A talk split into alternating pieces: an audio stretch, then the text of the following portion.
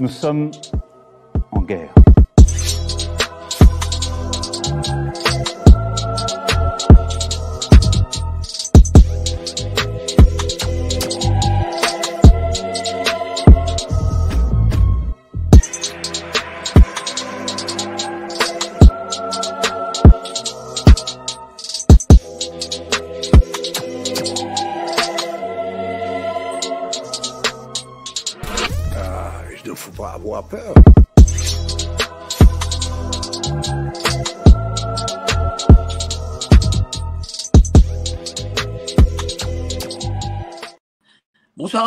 Mardi soir, 19h, c'est évidemment live sur Géopolitique Profonde, la chaîne qui a la meilleure programmation du YouTube Game. Et je vous invite à le crier sur tous les toits et à appeler euh, vos amis pour le dire, évidemment bien sûr, à liker et à partager. Alors aujourd'hui, je reçois, j'ai l'immense honneur de recevoir Valérie Bugot, docteur en droit. Euh, elle a travaillé aussi comme avocate fiscaliste et a créé Révolu Droit. Vous l'aimez tous, moi aussi je l'adore. Ça fait d'ailleurs très longtemps que je ne vous ai pas reçu et euh, il fallait que euh, il fallait que je vous reçoive là, très vite. Voilà, donc c'était normal qu'on fasse cet entretien. Alors aujourd'hui, on parler de évidemment du monde des mondialistes qui s'attaquent à la France et bien entendu des conséquences de ce mondialisme et de Révolu Droit, qui est une réforme pour moi institutionnelle, qui est quand même, euh, on, peut le dire, révolutionnaire. Euh, bonjour, chère Valérie, comment allez-vous? Enfin, révolutionnaire, vous avez compris, hein dans quel sens? Bonjour Mike, oui, je vais très bien. Alors j'ai envie de vous dire, c'est pas révolutionnaire, c'est évolutionnaire avec Évolutionnaire. un. Voilà. Voilà. Mais ça fait longtemps que, que je vous ai pas eu euh, et ça m'a manqué, tiens, de, de, de voir des discussions euh, passionnées et enflammées euh, avec vous. hein. Ah bah très bien, je suis, je suis euh, flattée. Merci Mike. Dites-moi, euh, chère Valérie, euh, là, on sent que quand même les gens prennent conscience du message qui est le vôtre, du message qui est sur, euh, qui démontre que un mondialisme s'attaque à, notre pays. Avant, il y a encore deux ans, lorsqu'on lorsqu'on discutait ensemble, en tout cas euh, lorsqu'on avait ces interviews, euh, j'avais l'impression que les gens euh, étaient, étaient pas très éveillés. J'ai l'impression qu'ils le sont de plus en plus. Je sais pas ce que vous en pensez. Mais oui, j'en pense que du bien. Je constate comme vous de, la même façon. Et évidemment, plus la, euh, l'étau se resserre autour des populations, plus euh, elles commencent à comprendre euh, qu'elles sont attaquées. Qu'elles sont, mais enfin, elles n'en sont pas encore au, stade de, comprendre la, la- l'essence, à mon avis, de l'attaque. Mais ça va venir bientôt, je pense, parce que là, nous allons bientôt atteindre un point vraiment de, non-retour sur, tout ça, et il va être important de comprendre très rapidement. C'est-à-dire, quand vous dites point de non-retour, Lorsque j'ai commencé à diffuser euh, les informations que, que j'avais euh, comprises, que j'avais découvertes, euh, il y a plus de dix ans, ça a commencé en 2009, euh, croyez bien, Mike, que personne ne comprenait de quoi je parlais. Je, je passais pour une, une extraterrestre. Et bizarrement, mon discours n'a pas changé. Et en réalité, euh, le- ce qui a changé, c'est la réalité euh, palpable autour des gens et du, du- qui a fait que maintenant, euh, ils commencent à percevoir, à, être- à devenir sur ma ligne et à percevoir euh, la, la, pertinence et, la, et complétude de ce que je, je, je, dis, je propose et j'explique. pour vous, quel a été le changement? C'est quoi? C'est euh, euh, la crise sanitaire que nous vivons, peut-être, ou peut-être même l'ensemble des crises euh, qu'on nous impose, c'est-à-dire euh, crise sanitaire, crise d'énergie, euh, guerre en Ukraine, euh, inflation. On a l'impression que, que tout Oui, vient comme ça euh, sur nos têtes. Bah oui, d'ailleurs, ce qui prouve que le programme a été bien préparé parce que vous savez, euh, il prépare euh, de façon très minutieuse les choses très longtemps à l'avance. Personne ne se rend compte de rien et puis le jour où ça se déclenche, euh, mais ça c'est Rockefeller qui avait dit bon, quand les gens comprendront, il sera trop tard. Mais je pense qu'il est jamais trop tard finalement. Faut- il faut rester optimiste. Euh, J'ai l'impression aussi que euh, la France, c'est vraiment euh, le laboratoire de ces mondialistes. Je ne sais pas si vous êtes d'accord. Et si ça est le cas, pourquoi la France, d'après vous? Ah ben ça, c'est une bonne question. Il faut comprendre que ce globalisme est parti d'Angleterre. Hein. Donc, j'ai envie de dire, le premier laboratoire du globalisme, c'est quand même l'Angleterre. Ensuite, c'est les pays du Commonwealth. Mais en effet, la France, euh,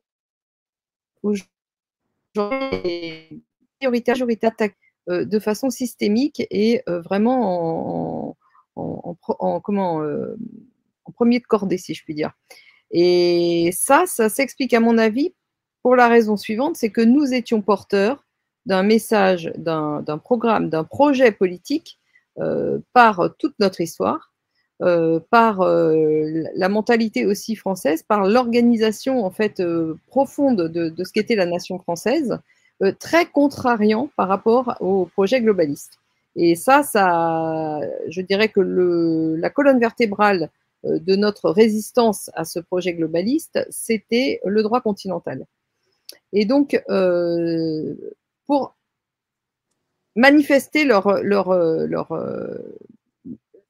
leur, puissance totale, si je puis dire, pour manifester le fait qu'ils n'ont plus d'interlocuteurs euh, contrariants, pour manifester le fait qu'ils sont en pleine hégémonie euh, sur tous les, plans de leur, de leur, projet, eh bien, il est important de liquider, la France.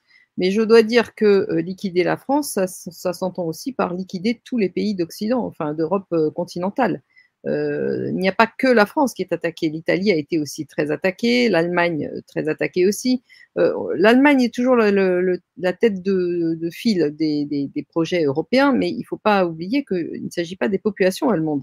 Euh, les Allemands ont été très appauvris à partir des années 80 et ils ne seront jamais vraiment remontés euh, au niveau qu'ils avaient euh, dans les années 80. Donc il, faut comprendre qu'il y a une dissociation radicale entre les gens qui se sont emparés du pouvoir dans nos pays et les populations qui continuent à vivre sur l'idée le commun pour gagner la vie en commun, etc. Ce qui n'est plus vrai du tout, absolument plus.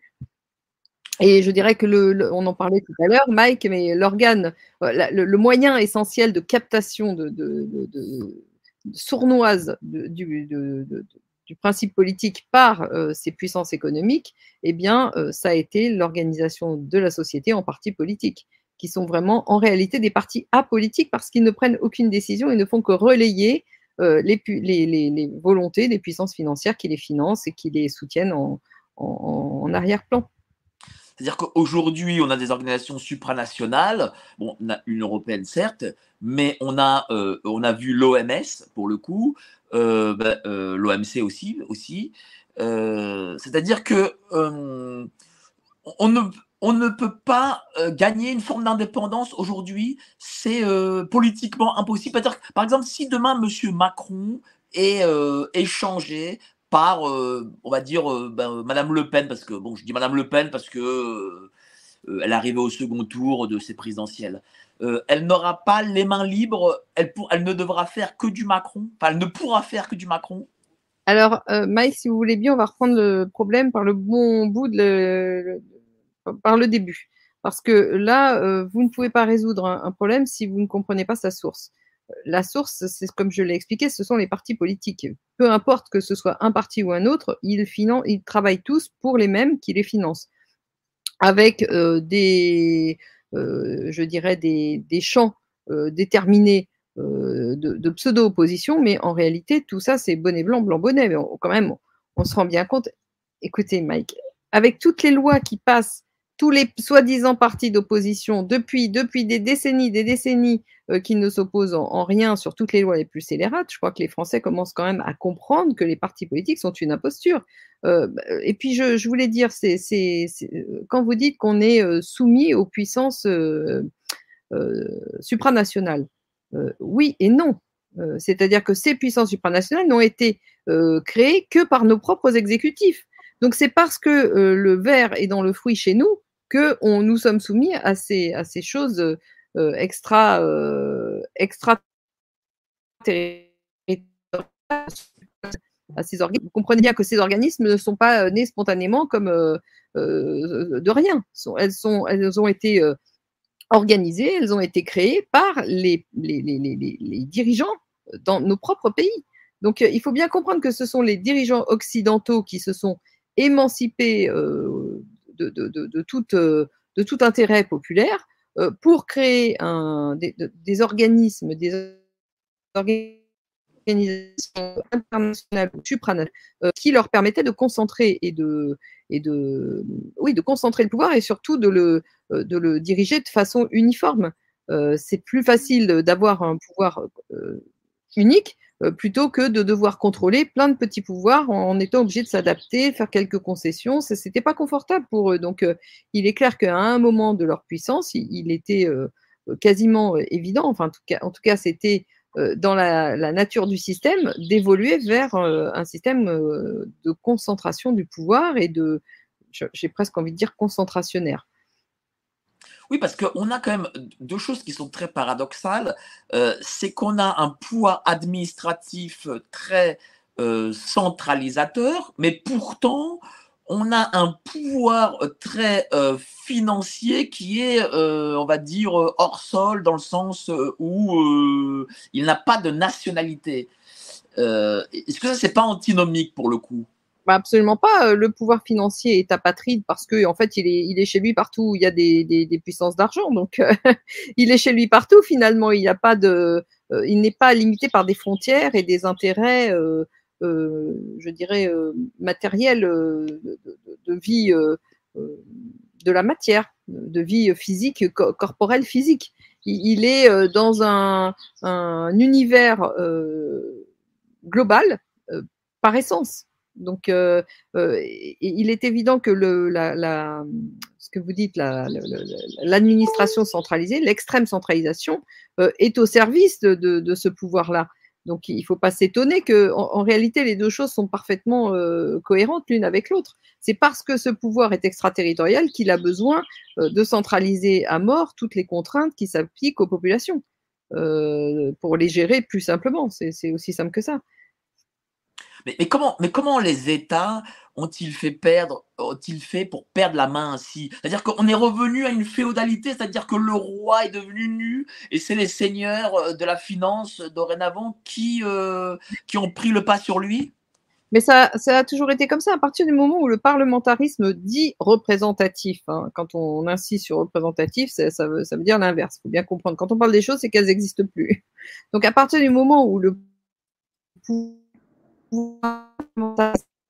s'est posé, donc assis sur le système des partis politiques, nous avons euh, accepté que le pouvoir se transforme en cirque, en fait, que le pouvoir soit euh, un théâtre et que nous jouions tous un rôle dans ce théâtre. Alors, le rôle des populations, c'est celui bah, dans la farce, que c'est lui, il est, chargé de valider toujours les décisions que d'autres prennent, et en pensant que c'est lui qui a la, conduite du volant en main. Alors qu'en fait, c'est ridicule. C'est comme s'il était à l'arrière d'une voiture avec un volant mobile, et puis les parents, euh, le, papa ou la maman à l'avant, euh, euh, conduisent vraiment et donnent un faux volant aux enfants derrière en leur faisant croire que, que c'est eux qui conduisent. Quoi.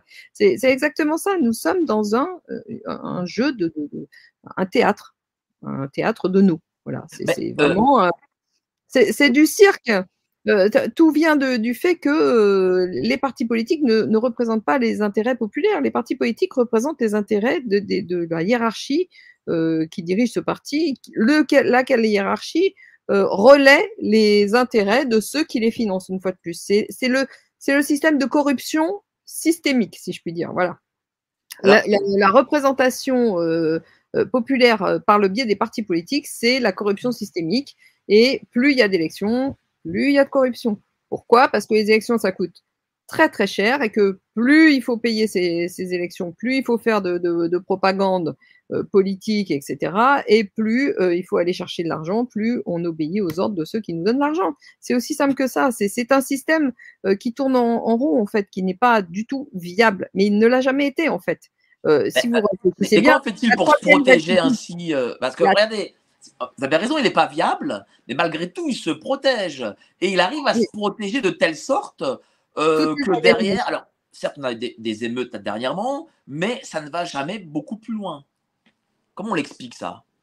Mais Parce qu'il est, il est, il est très fort, parce qu'il est hégémonique dans ses, dans ses rapports de pouvoir. Donc, euh, l'information, il contrôle l'information. À partir du moment où vous contrôlez l'information, vous contrôlez ce que les gens ont comme repère pour pouvoir raisonner si vous ne leur donnez pas les bons repères, les gens raisonnent en hors sol, ils raisonnent en, euh, comme des tambours parce qu'ils n'ont pas les bonnes informations. Le contrôle de l'information fait partie intégrante de cette, de cette machinerie euh, théâtrale, euh, drôlesque. Hein. quelque part, c'est cocasse, c'est presque cocasse parce que depuis le temps, je, je, pense que les gens sont vraiment manquent quand même un peu d'esprit critique. Euh, mais ceci étant, euh, quand on parle d'esprit critique, on parle d'éducation, on parle d'instruction publique, on parle de tout ça. Donc euh, les racines sont, profondes et sont puissantes. Ce, régime est puissant. Il est puissant parce qu'il a tous les leviers de contrôle du pouvoir sur les gens, les populations, à partir de la formation, à partir de l'information, à partir du pseudo-contrôle politique par le biais des élections, Enfin, tout ça, c'est tout, ça est une, vaste euh, imposture, une vaste C'est-à-dire que les élections sont une imposture pour vous? Ah bah, Absolument, les élections euh, sont une imposture. Les élections, je précise, dans le cadre du parlementarisme représentatif, dans le cadre duquel le pouvoir hégémonique appartient aux puissances financières, sont une imposture, évidemment, parce que vous ne pouvez pas avoir d'élections euh, intéressante dans la mesure où les populations n'ont jamais aucune initiative sur leurs représentants, euh, aucun contrôle non plus, et ne contrôlent pas non plus l'information dont elles disposent pour euh, prendre des décisions, même sur référendum. même dans le, contexte actuel, même les référendums ne sont pas viables. Pourquoi? Parce que les informations ne circulent pas correctement, les vraies informations. Les populations n'ont pas accès aux véritables informations, aux véritables enjeux.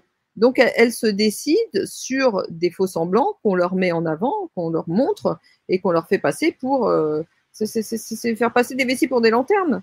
Bien sûr. Mais, moi, je veux dire, je remarque que de plus en plus d'intellectuels dont vous êtes, euh, euh, vous, vous, rapprochez de plus en plus tous. je vois que M. Étienne Chouard est de plus en plus sur votre ligne, alors qu'il est vraiment de la gauche. Bon, on n'aime pas, bon, pas d'une gauche un peu voilà, on va dire, on va dire, mais euh, lui, pareil, il a euh, euh, dorénavant, alors qu'il n'avait pas avant forcément, hein, de plus en plus la vision qui est la vôtre. ça avait fini par imposer justement ce constat et ces solutions bah, euh, Mike, euh, j'ai imposé parce que je dis la vérité, c'est tout. Euh, quand on réfléchit deux secondes et qu'on a les bonnes informations, on ne peut arriver qu'à ce constat. Donc, moi, j'y suis arrivé peut-être 20 ans avant tout le monde, mais parce que j'étais, j'ai fait du droit, parce que j'étais dans des conditions particulières qui ont, qui m'ont permis d'accéder à l'information réelle. maintenant que les autres arrivent 20 ans plus tard, bah, tant, mieux. C'est, je dirais, bah, mieux vaut tard que jamais. Voilà. J'étais toute seule à prêcher dans le vide, c'était pas très efficace. Donc, euh, il faut que tout le monde comprenne ça, ces enjeux-là. Euh, depuis que l'Union soviétique s'est effondrée, il n'y a plus de gauche et droite qui vaillent. On ne peut plus raisonner en termes de gauche et droite parce qu'il n'y a plus de contre-pouvoir d'un côté ou de l'autre dans ces, dans cette, dans ces termes-là. Donc ça, ce, cette, cette, cet enjeu de gauche et droite était valable tant qu'il y avait un bloc de l'Est et un bloc de l'Ouest.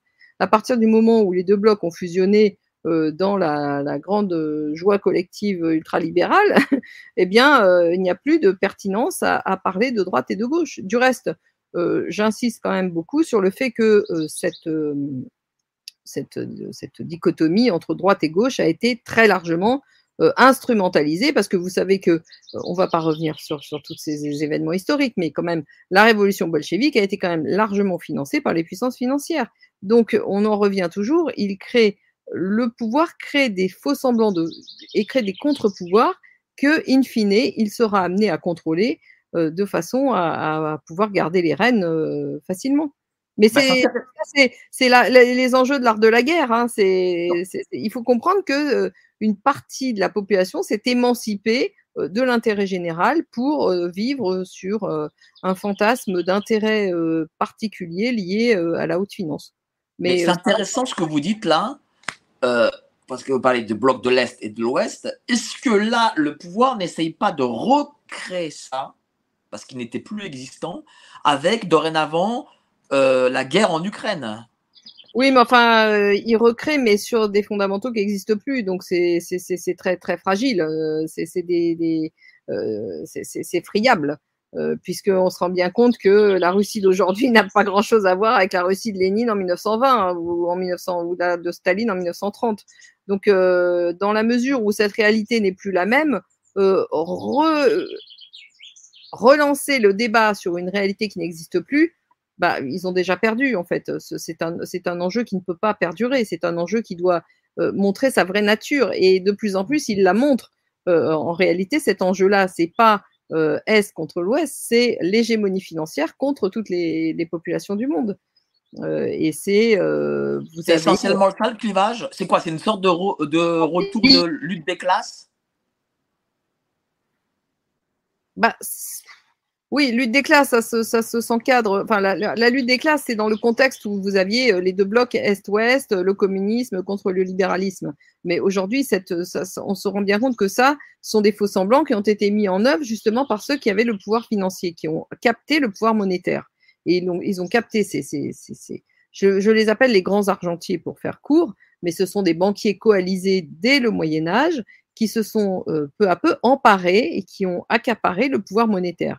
Ces gens-là ont pris un pouvoir donc monétaire total de plus en plus en imposant le système des banques centrales, le parlementarisme représentatif, et donc ces gens-là tirent les manettes du haut en ayant euh, sous leurs ordres tout, le personnel euh, politique qui, n'a rien de politique puisqu'il obéit à des ordres, euh, des ordres qui viennent des puissances économiques.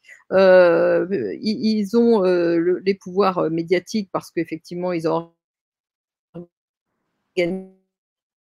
vous savez j'ai un livre sur le système économique global, euh, euh, dans, dans, le cadre de, pour rendre service à leurs intérêts précis et particuliers. Donc tout est à leur service, si vous voulez, toutes les institutions, toute les, l'organisation de la société est dans un but déterminé pour euh, remplir leurs propres objectifs. donc on ne peut pas parler de, de, de, de lutte des classes. c'est une lutte d'une faction infime coalisée contre toute la population. Enfin, euh, pour moi, la lutte des classes, euh, c'est un peu. ne, correspond pas euh, à la réalité parce que on se, on se place dans un cadre idéologique alors que le, les enjeux actuels ne sont pas idéologiques, sont des enjeux de pouvoir, sont des enjeux de, de, guerre, d'hégémonie. Mais ils utilisent l'idéologie, mais l'idéologie n'a rien à voir dans tout ça. ça joue contre nous, l'idéologie. Euh, il faut comprendre que c'est une, infime minorité de personnes qui détiennent le, qui détient le pouvoir et qui a organisé un système effectivement euh, sur le modèle féodal avec des féodalités, euh, comme on en trouve aussi dans la mafia. Vous savez, vous avez le, chef là, et puis, et puis les autres qui, qui, dépendent de lui en dessous. Mais ça, c'est en fait, euh, c'est organisation. À partir de vous avez un pouvoir euh, qui est hégémonique, euh, vous avez des, vassaux. Voilà. Quel que soit la, le nom et, la forme du régime apparent ceux, qui possèdent ce, pouvoir, euh, est-ce que c'est encore ces, grandes familles, ces 200 grandes familles, comme on disait au 19e Est-ce que c'est encore euh, euh, les Rockefeller, les Rothschild Ou est-ce que ça, c'est un fantasme Ou est-ce que ces Rockefeller, Rothschild, etc., ont été remplacés par une nouvelle, des nouvelles familles ou peut-être des, des, nouveaux, des, nouveaux, des nouvelles influences? Mike, excusez-moi, je crois qu'on a été un peu perturbé dans nos. On a été coupé. Je ne sais pas, je vous ai... à un moment, je vous ai perdu. Et j'ai dû vous Là, vous m'entendez bien? Est-ce que là, vous m'entendez bien? Bon. Alors, est-ce que, est que parmi les personnes, enfin, ceux qui, détiennent ce pouvoir, est-ce qu'on est encore dans ces 200 familles euh, qu'on a connues au 19e et dont les gens parlent, je veux dire, le bon Rockefeller, Rothschild, Gates, etc. Euh, ou euh, est-ce que euh, c'est une forme de fantasme et, ce sont d'autres qui en réalité, euh, dans des couloirs, tirent les ficelles? Alors, ah, je vais vous répondre, mais avant de vous répondre, je voudrais revenir sur ce qu'on disait tout à l'heure à propos de la vassalité. Je voulais faire quand même mettre le, le projecteur sur la différence entre le système de vassalité du Moyen Âge, sous la monarchie, et la vassalité actuelle. Sous la monarchie, le système de vassalité était officiel, c'est-à-dire qu'on savait très bien qui était au-dessus, qui était intermédiaire et qui était en dessous. Dans le système actuel, qui est beaucoup plus sournois, tout est caché. parce que c'est un, système hégémonique qui ne dit pas son nom et qui se fait passer pour autre chose. Donc, c'est beaucoup plus sourd et difficile de lutter parce qu'on ne l'identifie pas. Donc, la première chose, c'est identifier ce système de vassalité et qui est, qui a, et pour ce faire, euh, nous nous heurtons au sujet que eux ont organisé la société euh, pour leur rendre service et donc société politique avec un grand S et donc ils ont organisé leur anonymat. Donc pour identifier ces vassalités, on a le- l'obstacle à dépasser qui est l'anonymat euh, organisé par tout le système des capitaux. Donc ça, c'est la première chose. Ça me permet d'arriver à, votre euh, réponse. Euh, c'est que oui, effectivement, les grands argentiers, euh, bon, on, on connaît, il y a des filiations euh, depuis 200, 300 ans. Effectivement, les Rothschild, c'est un, peu un lieu commun, mais il y a les Warburg, il y a, les, les Shift, il y a, euh, il y a- tout un tas de, il y a euh, la, banque Lazare, il y a tout un tas de, il y a plusieurs familles qui ont euh, fusionné avec des grandes familles euh, régnantes euh, du Moyen Âge. Donc je dirais que les identifier clairement, je ne peux pas le faire parce que effectivement, je n'ai pas remonté. on, ne peut que faire par déduction, c'est-à-dire que effectivement, quand on retrouve à plusieurs endroits toujours les mêmes personnes, on se dit bon bah là il y a, y a quand même anguille sous roche, c'est-à-dire que quand vous avez un faisceau convergent d'indices, c'est comme ça qu'on on- on raisonne en, droit, un faisceau convergent d'indices laisse entendre que derrière effectivement euh, il se passe quelque chose. Euh, néanmoins, je ne peux pas répondre de façon euh, tout à fait définitive à ces, questions-là parce que justement, nous nous heurtons à l'anonymat très très bien organisé des grands capitaux. Derrière BlackRock, il y a Vanguard. Derrière Vanguard, il y a les anciens, il y, a- tout le contrôle de la City of London. Euh, et ce contrôle-là, il est difficile euh, pour moi de- d'identifier très précisément quels en sont les individus, même si on a quand même une idée avec la famille régnante d'Angleterre, avec euh, certains grands, grands capitaines d'industrie issus du 19e siècle, aussi bien en France qu'en Italie, éventuellement en Allemagne. Euh, donc euh, tout ça, ça a fusionné euh, pour adhérer aux intérêts de la haute finance. Et ces, gens-là font une masse qui n'est pas tout à fait homogène parce qu'il y a quand même les grands argentiers qui sont au-dessus, mais eux ont fusionné leurs propres intérêts avec ceux du dessus, bien qu'ils soient quand même non pas à l'initiative de tous les projets, mais plutôt la locomotive, pas la locomotive, mais le wagon de tête. Voilà, donc euh, c'est comme ça qu'il faut, euh, faut comprendre les choses de façon systémique et sans nécessairement parler de nom, parce que en réalité, ce qui est important, c'est la façon dont le système fonctionne. Quand vous montrez le système, eh bien, vous pouvez, vous savez à peu près à quoi vous attaquer. C'est beaucoup plus important que de montrer des personnes euh, qui sont interchangeables et qui n'ont pas forcément euh, aujourd'hui le pouvoir qu'elles avaient il y, a, il y a 40 ans, euh, mais qui restent un rouage important. Donc, euh, moi, je dirais que je ne m'attaque pas aux personnes, je m'attaque au système. Et s'attaquer au système, ça veut dire le comprendre. Et le comprendre, ça veut dire comprendre que tout est organisé pour la satisfaction d'intérêts privés. Voilà, c'est ça. Et d'intérêts privés de banquiers coalisés.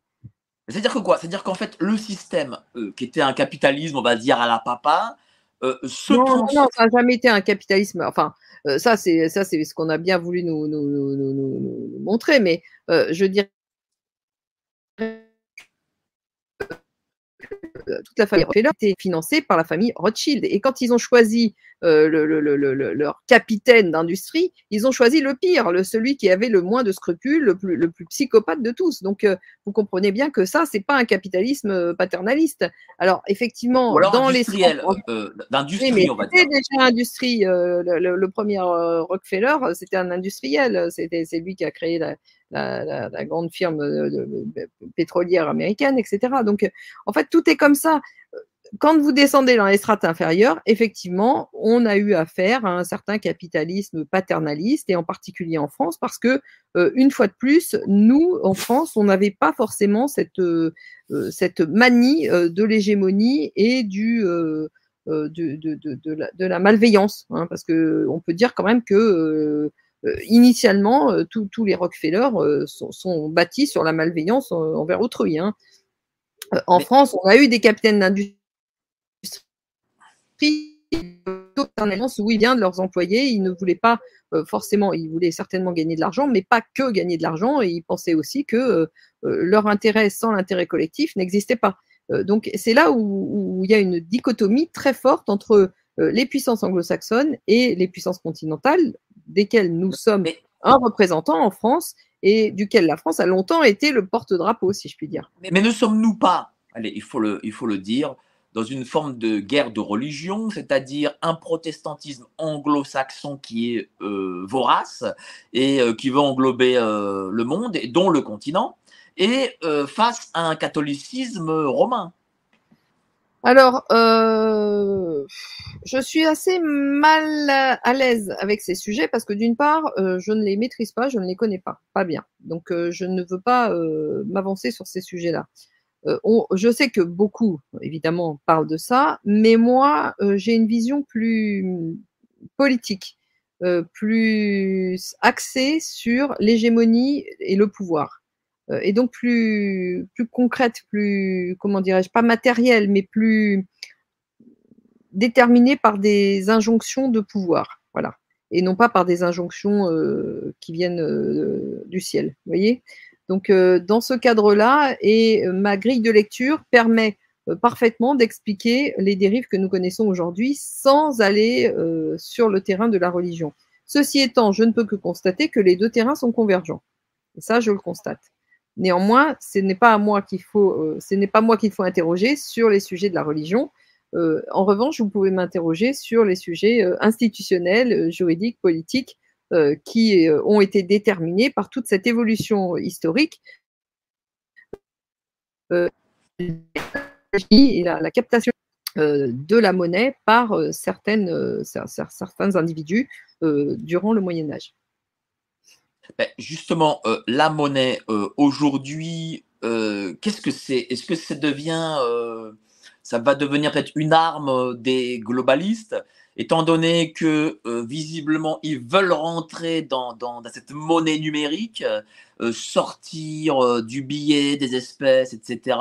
Est-ce que la monnaie, ouais, voilà, devient une arme? Mais la monnaie ne devient pas une arme, elle est une arme puisqu'elle elle a été accaparée par ces gens-là. Depuis qu'elle a été accaparée, elle est une arme contre les populations. Sauf qu'ils ont monté, euh, finalement, ils veulent sortir par le haut de tout ce, bazar qu'ils ont laissé créer euh, avec l'histoire du dollar monnaie mondiale. Euh, je vous rappelle que les globalistes, à, strictement parler, les globalistes n'étaient pas favorables à l'avènement du dollar en tant que monnaie mondiale à l'occasion des accords de Bretton Woods eux, ils, prêchaient pour un panier de monnaie et pour la bonne raison suivante, c'est qu'ils avaient expérimenté déjà qu'une monnaie nationale, qui était à l'époque la livre sterling, euh, ne pouvait pas remplir le rôle d'une monnaie mondiale. C'était déficient parce qu'il y a des injonctions contradictoires qui font que euh, économiquement, ça ne tient pas. Euh, c'est pas viable. Donc, euh, à Bretton Woods, Keynes avait milité sur le, euh, en, tant, en bon représentant de cette faction globaliste, avait milité pour un panier de monnaie qui était le Bancor, que tout le monde connaît. Enfin, peut-être pas tout le monde, mais euh, ceux qui s'intéressent connaissent. Donc aujourd'hui, effectivement, il est question euh, de, continuer sur cette lancée, donc de reprendre l'idée du panier de monnaie, mais de dématérialiser tout. Donc on, a franchi deux étapes. La première étape, ça a été que la monnaie a été privatisée euh, non, euh, c'était un service public au départ et ça a été privatisé par des intérêts privés. Première imposture. Deuxième imposture, maintenant, ils vont la rendre personnelle. Non seulement la monnaie est privatisée, mais ils vont personnaliser la monnaie. C'est-à-dire que vous aurez une monnaie qui est liée à votre personnalité, à vos actions, à, vos, à ce que vous avez dans la tête ou à ce que vous voulez faire dans la vie. tout ça sera sous le contrôle de ces gens-là qui ont pris le qui ont accaparé euh, euh, l'aspect monétaire, qui, qui, ont, euh, qui se sont de la donc là, ils franchissent une étape supplémentaire avec ces histoires de, dématérialisation. ils veulent personnaliser la monnaie qu'ils ont déjà, qu'ils ont déjà rendue privée, si vous voulez. Mais privée en tant qu'ils accaparent le système monétaire. Ça veut dire que quoi, euh, ça, va, être l'usure Ils n'ont pas, le choix en fait parce que. À cause des dettes? Cette, bah, Bien sûr, euh, le, dollar euh, a une zizanie dans le système international n'est plus viable du tout. Euh, il a généré de, telles pyramides de Ponzi dans tous les sens que pour sortir de ça, ils ne ils sont, ils n'ont pas le choix, ils sont obligés de, resserrer, de, devenir drastiquement euh, autoritaires euh, sur le contrôle de la circulation des avoirs financiers. Et ça, ça passe évidemment par la numérisation, par, vous savez comme moi, qu'on va avoir une identité numérique et que tout ça sera contrôlé par ces mêmes individus qui contrôlent la monnaie.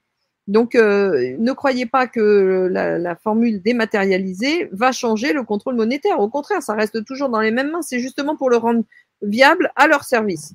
Donc, euh, c'est pour. Euh... Et quand, quand, vous dites qu'ils n'ont pas le choix, ça veut dire que la dette occidentale est telle que les pays peuvent faire faillite de la dette? Non, alors, premièrement, euh, ça, je l'ai déjà euh, expliqué, j'ai écrit des articles dessus. Un pays en tant que politique, lorsqu'on parle de pays, on a une, approche politique, eh bien, ne peut pas faire faillite parce que le pays est chargé de réguler justement tous les, toutes, les, toutes les, entreprises. Ce sont les entreprises qui font faillite, pas les pays. Néanmoins, étant donné que nos pays ont été corporatisés, hein, puisqu'on a été euh, le système euh, juridique euh, continental a été soumis par de multiples trahisons intérieures, ça je, le répète, aux puissances financières anglo-saxonnes. Donc dans ce cadre-là, effectivement, on peut faire faillite. Mais ce n'est pas les dettes, c'est la conséquence de, tout ce schéma de Ponzi qui a été généré par l'incapacité du dollar à remplir son rôle de monnaie mondiale. C'est ce qu'il faut bien comprendre. Euh, c'est pas arrivé euh, par hasard euh, uniquement par l'avidité des gens. Bien sûr qu'ils ont utilisé l'avidité des gens à, aggraver considérablement les problèmes.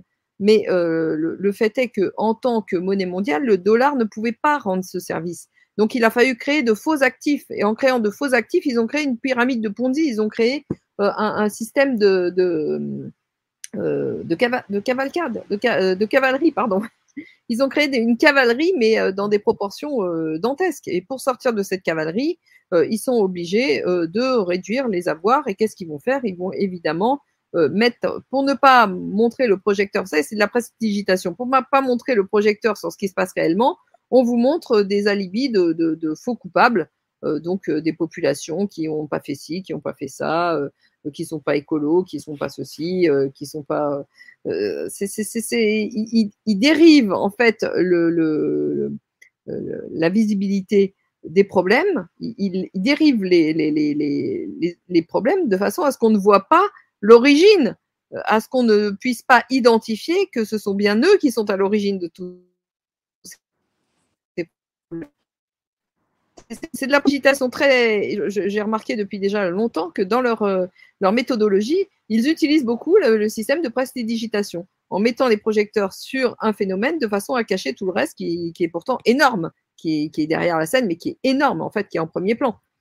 Mais, mais en attirant votre attention sur des petits phénomènes, euh, vous voyez plus ce qui se passe en, premier plan. Bah, justement, en parlant de petits phénomènes, euh, vous avez pensé quoi des émeutes? Est-ce que, les émeutes ont fait partie peut-être de ces petits phénomènes? Bah, euh, Petit phénomène euh, deviendra grand, j'ai envie de dire. Euh, oui, les émeutes, c'est organisé par tout ça. Alors, pour moi, tout ce qui s'est passé en France n'est pas absolument pas le fruit d'une réalisation spontanée. non, c'est évidemment quelque chose qui a été organisé et qui est consciencieusement euh, maintenu. Euh, vous savez, ça, rentre dans le cadre de la stratégie de l'attention. à France, à du moment où Nicolas Sarkozy a fait rentrer la France dans le commandement intégré de l'OTAN. Commandement intégré de l'OTAN, les Stébiaines sont, ont repris euh, du poil de la bête alors qu'ils avaient été un peu cachés, ils s'étaient mis sous le boisseau euh, pendant l'époque euh, où De Gaulle a été sorti du commandement intégré de l'OTAN. Euh, depuis notre retour, ces gens-là se sentent à nouveau chez eux, chez nous, chez eux, et donc recommencent, commencent ce qu'ils ont toujours fait, ce qu'ils ne sont capables que de faire finalement, c'est, on a bien vu en Italie, c'est la stratégie de l'attention. Donc nous, nous vivons sous le régime de la stratégie de l'attention depuis cette époque-là. Et évidemment, plus les problèmes sont importants au niveau monétaire, au niveau sociétaux, au niveau politique, plus la stratégie de l'attention augmente, histoire de justement dévier l'attention des gens sur des problématiques euh, artificiellement créées pour éviter de montrer celles qui existent vraiment, celles qui sont vraiment à, à l'origine et qui sont les vrais enjeux euh, des, des, débats que nous devrions avoir, mais que nous ne pouvons pas avoir. Oui, parce que ces débats, évidemment, on les a pas. Hein. Euh, là, euh, bon, ma télé. Est... Bien sûr, voilà. Là, ma télé, elle est allumée euh, sur euh, BFM. Bon, enfin, je, j'ai mis ça, c'était pour, juste pour, surtout pour avoir l'heure. Et, euh, et, je, et c'est marqué mort de Na Naël, un prétexte aux émeutes. Et il en parle toute la journée. Donc, en fait, voilà. Euh, on ne parle que des choses, voilà, comme ça, peut-être qu'on organise euh, pour que les gens, euh, peut-être que la, Madame la bourgeoise euh, qui vote euh, Monsieur Macron se disent voilà, Monsieur Macron nous a sauvés euh, d'une révolution. Ah bah c'est sûr que là, vous savez, ils ont prétexté. Alors ça, ces émeutes, c'est du pain béni pour le pouvoir, parce que justement. le pouvoir qui n'a aucune légitimité, qui, qui, a démontré son absence de légitimité,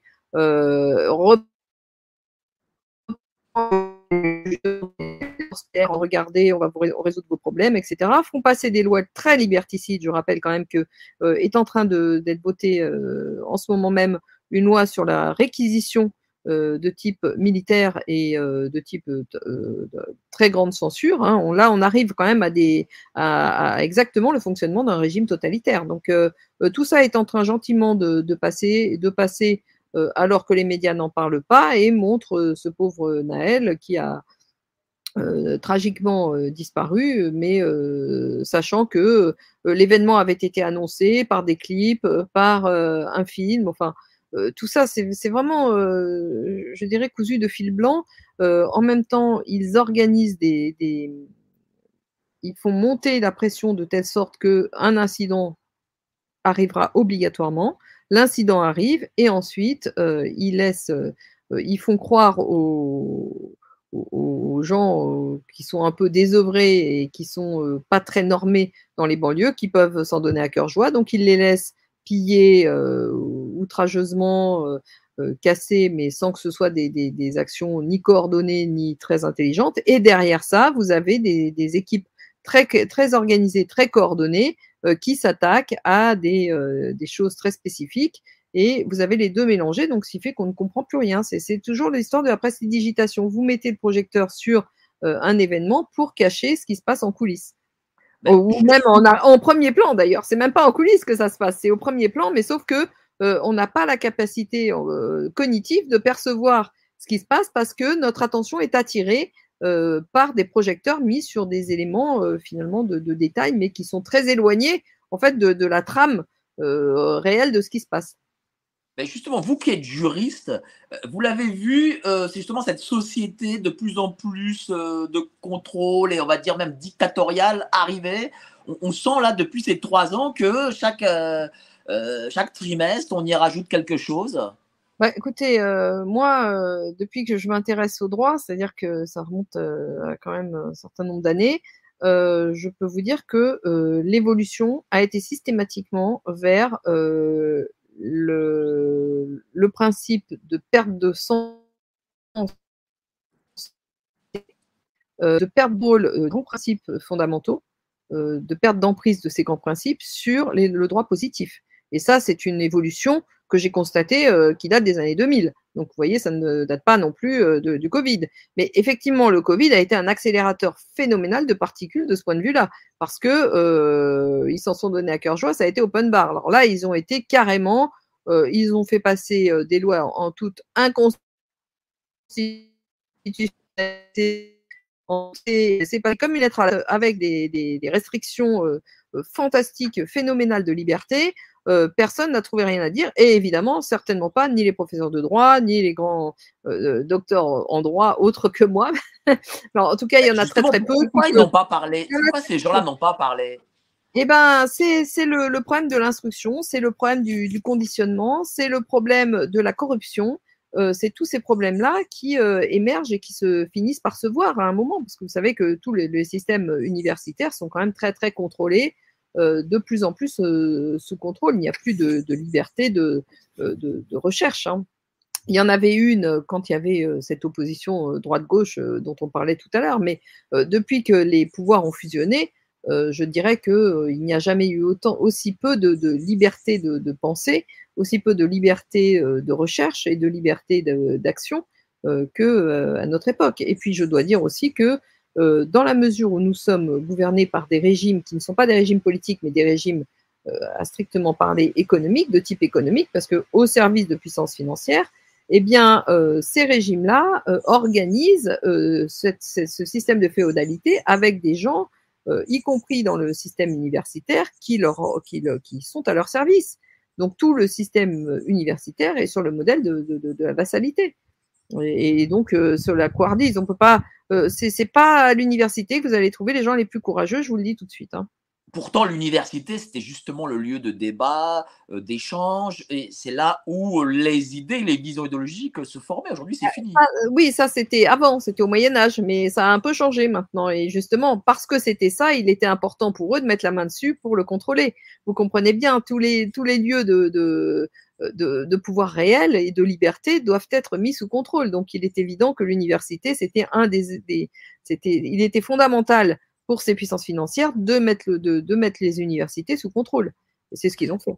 Il y a aussi un constat qui, est, alarmant, c'est euh, la globalisation qui euh, nie euh, l'identité des peuples. Alors on a le manque de liberté, on a la finance, on a cette globalisation qui fait que tous les peuples dorénavant doivent se ressembler peut-être pour, pour le capitalisme financier, parce que ça, ça crée aussi de la clientèle. comment on en sort? Euh, bah, comment on, lutte contre bah, je, Regardez ce qui se passe avec la Chine. La Chine est en train de sortir de ça. Ils veulent réimposer leur propre euh, façon de, concevoir le monde, leur propre vision euh, de la vie individuelle et collective. C'est très simple. On ne peut pas nier, je veux dire, vous pouvez nier un temps la réalité, mais la réalité reprendra toujours le contrôle tant que tant que tant que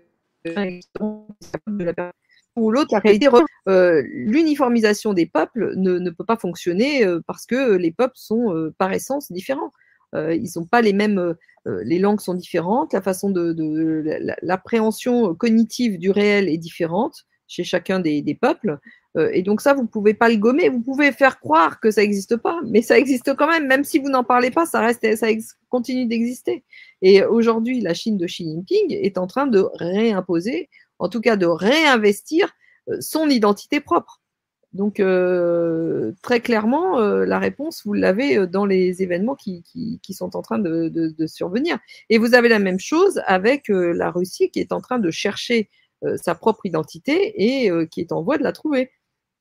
Et donc, vous, savez, c'est exactement un tour de Babel les gens, à force de, tous parler de la même façon et de tous euh, être pareils, plus personne ne se comprend et plus personne n'est capable de suivre une, une voie euh, commune. Elles ont existé en fait.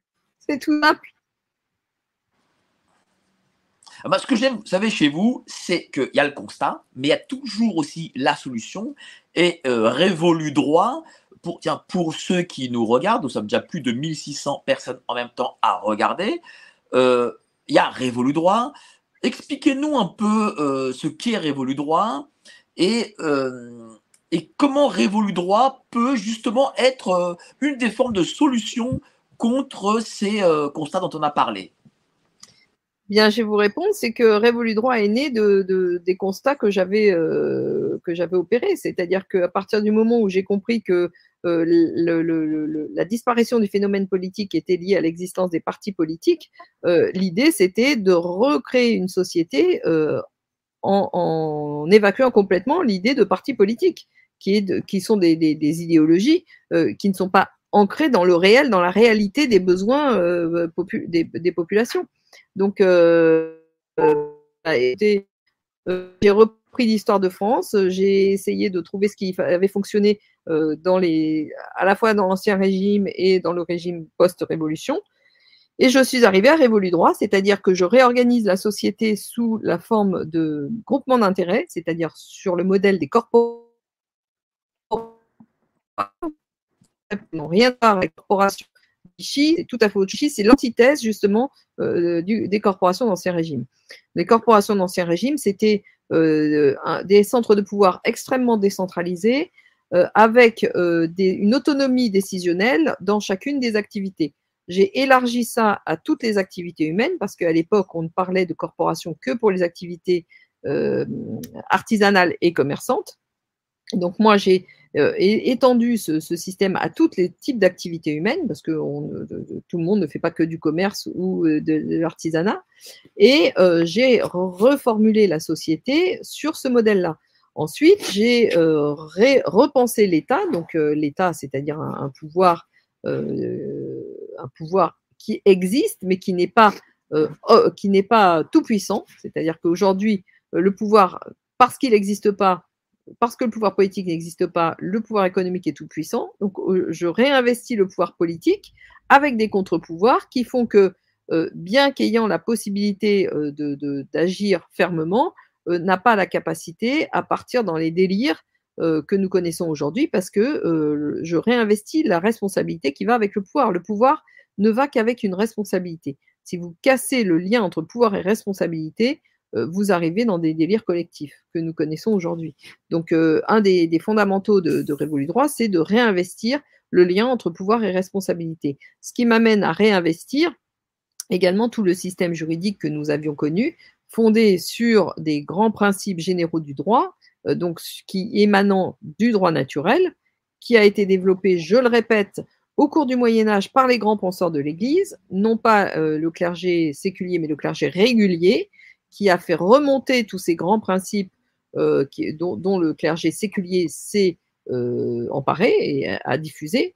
Mais il faut bien comprendre tous le, le, les événements historiques. Donc, euh, je réinvestis le, les principes de droit naturel, je réinvestis une organisation collective indépendamment, sans, aucun avoir besoin de parti politique, je réinvestis un pouvoir qui est fort mais qui n'est pas absolu, parce qu'il a des contre-pouvoirs, et je réinvestis toute la, la, la, la dynamique des sociétés qui euh, ne fonctionne que sur le, euh, sur le principe d'une responsabilité et de la recherche de, de recherche de justice. Parce que sans justice, il n'y a pas de pouvoir. Le pouvoir est né justement parce que euh, ju la justice est nécessaire entre les hommes et entre euh, les, les, les, au sein même des collectivités pour pouvoir fonctionner. C'est-à-dire qu'on on sort aussi du parlementarisme, forcément. Ah bah bien euh... sûr, euh, le parlementarisme euh, parle et ment, on, on, en finit, on ne parle plus, on ment plus, on agit et on est honnête. Voilà donc, donc, donc au lieu de ça parler, on agit et au lieu de mentir, on devient honnête. Et on est honnête en assumant le, le, les intérêts qu'on a, les volontés qu'on a, et en les confrontant aux intérêts et aux volontés d'autrui. Et ça, ça s'appelle la démocratie. Et euh, est-ce que ça se ferait avec euh, un chef d'État qui serait euh, un républicain ou un monarchiste? Qu'est-ce que ce serait Mais... Ou c'est indifférent peut-être? Mais il n'y a pas de, le chef d'État, il sera ni républicain ni monarchiste, il sera élu euh, par euh, cette société renouvelée euh, avec un fonctionnement beaucoup plus, plus sain et plus serein.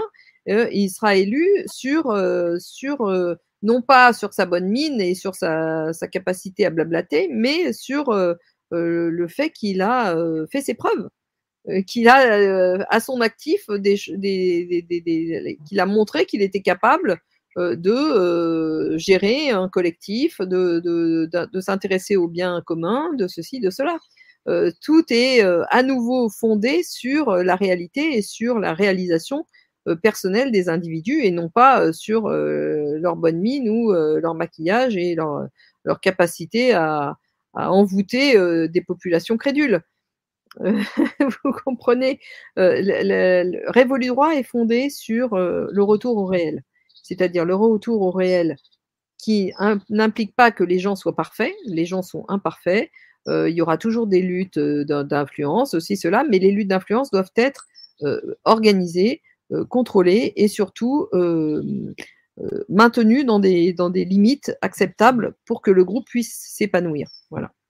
Donc, l'intérêt individuel doit laisser une place à l'intérêt collectif, non pas disparaître au profit du collectif, ça, ça serait le communisme, mais euh, euh, être en bonne entente, en bonne intelligence entre euh, l'intérêt individuel et l'intérêt collectif. Et ça, c'est tous les fondamentaux, je le répète, de ce qu'était la société continentale développée sur le fondement du droit continental euh, initiée par le droit naturel. C'est-à-dire euh, revenir euh, à ce qui a fonctionné, quoi, tout simplement. Ah ben, revenir à ce qui a fonctionné, euh, peu importe le, le- nom euh, que vous donnerez. Le chef d'État est un chef d'État, il sera ni monarchiste ni républicain, il sera chef d'État, c'est tout. voilà, choisi par- euh, sur, ses, sur ses réalisations et par ses, euh, euh, ses, euh, ses- ses administrés. Alors là, c'est le volet institutionnel, mais euh, sachant que on a parlé tout à l'heure de, l'arme qui est la monnaie pour les globalistes, euh, est-ce qu'il faudra à terme euh, créer une nouvelle monnaie? Non. Alors, créer une nouvelle monnaie, non, mais repartir des fondamentaux de ce qu'était une monnaie. Pourquoi la monnaie s'est développée? Pour développer le collectif, pour développer le, sens, comme le, le, le- les échanges entre les individus. Et donc, euh, ce développement des échanges n'est plus possible aujourd'hui puisque la monnaie est accaparée pour rendre service à simplement quelques pe- personnes euh, euh, tout au sommet de la pyramide financière. Donc, il faut rendre à la monnaie sa vocation initiale. C'est aussi simple que ça. Il ne s'agit pas de, réinventer la monnaie, il s'agit de lui rendre la vocation qu'elle avait au départ et sa raison d'être et, son retour en tant que service d'intérêt commun, ce, ce service public, le service public de la monnaie. Et donc, Mais vous j'imagine. savez, il y a- il y a- enfin, moi j'ai déjà fait, euh, les, les- les- j'ai déjà euh, grosso modo édité les, grands- édicté les grandes lignes de ce que sera le- le- une monnaie saine dans Révolu Droit. Euh, mais euh, je, je travaille aussi avec des gens qui ont beaucoup travaillé sur le principe monétaire, ceux qui sont complètement, euh, on arrive, eux et moi, de, on converge sur, sur tout. Euh, donc eux ont été plus, plus, plus loin que moi sur certains aspects, mais euh, sur l'essentiel, on est, on est absolument d'accord. Donc euh, si jamais Révolu Droit arrivait à terme, on mettrait en œuvre cette, cette monnaie créée sur ce fondamental qui n'est plus une monnaie dette, mais qui sera une monnaie système, une monnaie, une monnaie qui ne soit pas ni un actif ni un passif, qui sera un, un, un élément neutre euh, permettant de développer euh, les actifs et permettant euh, aux échanges de fonctionner sur une modalité plus, plus normale. Alors de plus, en tout cas plus conforme à la raison d'être de la monnaie. Et là, vous en êtes où sur Révolu Droit? Est-ce qu'on aura bientôt les conclusions?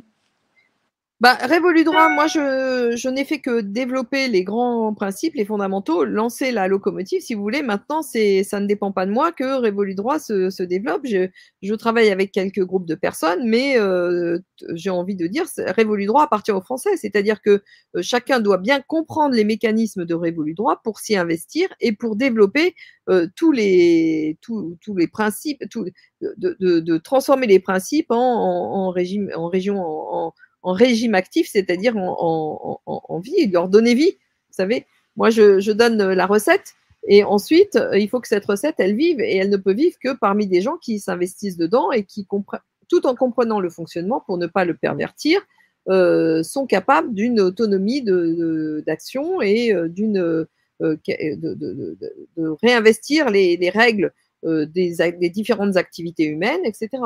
Donc moi, j'appelle les gens à venir former avec moi des groupes de travail sur tous les éléments de Révolu Droit. Bah, Justement, tous comment vous rejoindre? Ah, ben ça, c'est vrai que c'est compliqué parce que je ne suis pas encore complètement organisée. On n'a pas la capacité de répondre euh, sérieusement à tous les courriers qu'on reçoit. Donc, euh, je suis en train de travailler ce sujet. Je pense que d'ici la fin de l'année, euh, on, on y verra plus clair. Et à ce moment-là, euh, ça sera certainement un peu plus simple de me, de me, de me joindre. Bah, Euh, Déjà, vous contactez sur le site Révolu Droit, déjà, j'imagine. Absolument, absolument. Voilà. Sur Révolu Droit, vous pouvez me contacter. Vous pouvez me contacter aussi sur euh, valériebugo.fr, sur mon site personnel. Et par type d'activité ou par type de, de, euh, de, de ministère ou euh, de, de secrétaire d'État, euh, il y a euh, tout, un corpus de, fonctionnement à élaborer. J'attends les gens, j'attends que des préfets euh, me rejoignent, j'attends que j'ai déjà certaines forces de l'ordre qui travaillent à, repenser l'organisation saine de, ce qu'était la, force publique. Donc tout- ça, ça a existé un temps. Donc il, faut juste reprendre les fondamentaux et puis évacuer tout ce qui a été, tous les scories qui se sont agrégés dessus pour rendre le système non viable. mais si vous voulez, euh, dans, Révolu Droit, je, repense tout le corps préfectoral euh, dans le cadre d'une fonction qui ressemble beaucoup plus au dominici d'Ancien Régime. Euh, donc, ce n'est pas des préfets tels qu'ils sont aujourd'hui qui seront demain. mais on a quand même un corps de missi dominici, on a quand même un corps de diplomates. De diplomate, donc, j'attends que tous ces gens-là viennent me rejoindre pour former un groupe de travail pour élaborer leurs règles de fonctionnement. Mais Révolu droit, pour le coup, c'est c'est vraiment, on a, on a, c'est totalement nouveau, c'est-à-dire qu'on a renversé la table, si je puis dire. Bah, en fait, on n'a pas renversé la table, on, a, on, est, on est juste reparti. on a repris la bifurcation qui n'a qui a, pas marché. Quoi. On est reparti aux fondamentaux de, de, ce qui fonctionnait.